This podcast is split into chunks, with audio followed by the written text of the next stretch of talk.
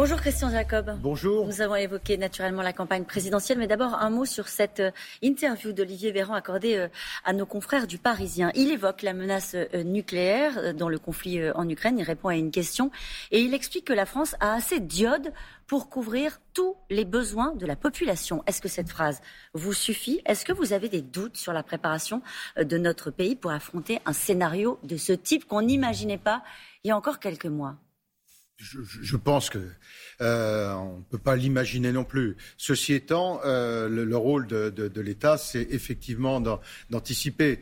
Euh, simplement, les, pastilles d'iode, malheureusement, ne sont pas la, réponse à, une, attaque nucléaire. C'est d'une autre, c'est d'une autre nature.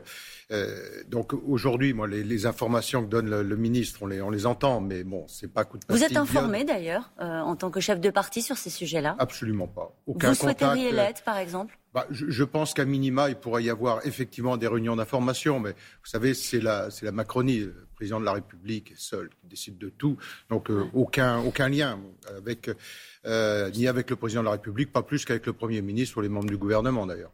Euh, on sait que les élections sont un moment où on peut craindre des ingérences. On est dans le cadre d'un conflit euh, naturellement euh, par le biais de, l'Ukraine contre la Russie, qui est assez allant hein, sur, les, sur, les, cyberattaques. Est-ce que, en tant que responsable de parti, vous avez pris des mesures particulières? Faut vous protéger. On, a été, oui, parce que en dehors du, du, conflit et de la guerre en, Ukraine, on est toujours les partis politiques sont toujours la cible d'attaques à, à certains Plus là pendant cette période? Je pense pas. Objectivement, euh, je ne le pense pas. On l'est, euh, on l'a été beaucoup il y, a, il y a un an, six mois. Euh, J'ai le sentiment qu'on l'est plutôt moins aujourd'hui, mais tout le monde est, la cible d'attaque. Vous savez ce, dit, ce, que disent souvent les experts dans ce domaine. Les seuls qui ne sont pas les cibles d'attaque, c'est ceux qui ne les connaissent pas, quoi, qui ne savent pas. Il n'y a pas de précaution particulière de la part de votre parti pendant cette période électorale Aujourd'hui, non, pas, non, pas, particulièrement. Pas plus que d'habitude. En tout cas, euh, pendant tout le début de la campagne, Valérie Pécresse s'est posée comme seule capable euh, de battre Emmanuel Macron. Elle n'est plus jamais dans les sondages qualifiés pour le second tour. Le vote utile, ça n'est plus Valérie Pécresse pour les électeurs de droite si, je pense que si. Simplement, on verra. Vous savez, le, rendez-vous, euh, c'est le, soir du premier tour. C'est là qu'on voit les choses. Rappelez-vous, au moment des, élections régionales, euh, dans les 13 régions de France, le, Front National était euh, surcoté de 5 à 15 points. Euh, on était, nous, sous-cotés quasiment d'autant, pas tout à fait, parce que c'était réparti aussi sur les, autres partis. Donc le seul rendez-vous qui compte, euh, c'est celui du premier tour. C'est pour ça que nous sommes dans un moment où tout est, tout est possible. C'est ce que vous dites euh, aux, électeurs potentiels DLR qui pourraient se dire, bon, bah, il faut voter utile à droite, je peux voter Emmanuel Macron, par exemple Voter utile à droite, c'est voter Valérie Pécresse.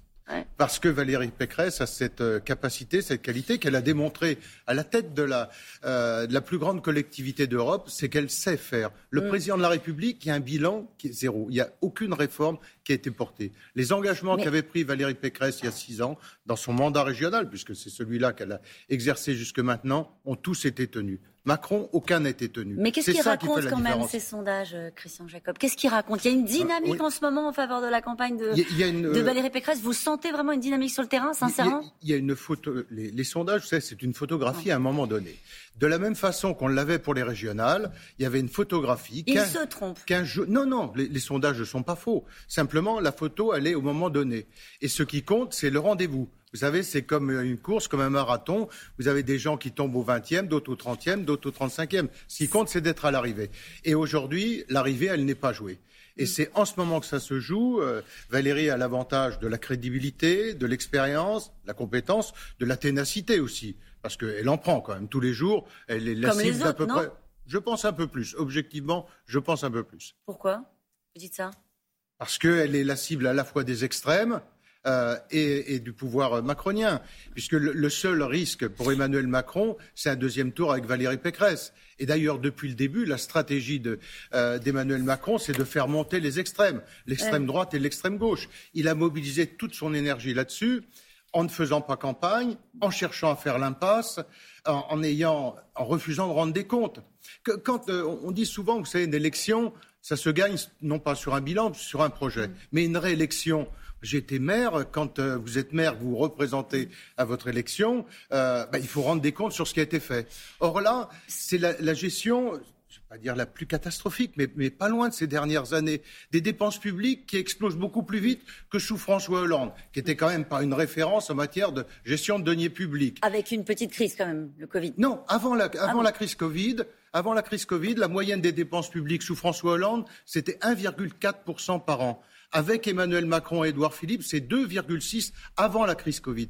Donc on explose les dépenses publiques. Quand on explose les dépenses publiques, on crée du déficit, on crée de la dette, et la dette, c'est de l'impôt premier gouvernement depuis 40 ans qui est incapable de faire une réforme des retraites. Là aussi, même Hollande avait réussi à faire une Il réforme. Il la promet pour la prochaine fois. Oui, mais enfin, attendez. Dire je n'ai absolument rien fait, j'étais dans l'incapacité et parfois dans, l'incompétence à, mener une réforme, mais vous allez voir, on rase gratis dans un mois. Vous n'y croyez pas? C'est ce fiche du monde. Qu'est-ce qu'il a fait de son quinquennat? Il y a eu trois ans avant le Covid. Tous les gouvernements réformaient les retraites. Lui, non seulement il réforme pas les retraites, mais il baisse les pensions des retraités. Parce que l'augmentation de la CSG, c'est bien une baisse des pensions pour les retraités. Qu'est-ce qu'elle doit encore démontrer, Valérie Pécresse? Est-ce qu'elle a encore quelque chose à démontrer d'ici au vote du premier tour le 10 avril? Continuer sur la ligne qui est la sienne, celle de la ténacité. Euh, c'est aussi qui consiste à, développer, à présenter son, son programme. Mais pour incarner quoi? Pour incarner quoi? Pour incarner un vrai changement, c'est-à-dire la nécessité de réformer notre pays en matière de sécurité. Là aussi, échec de Macron. Les, chiffres de, l'insécurité explosent. 30% de plus des violences sur, personne, pour prendre que ce chiffre en matière d'insécurité.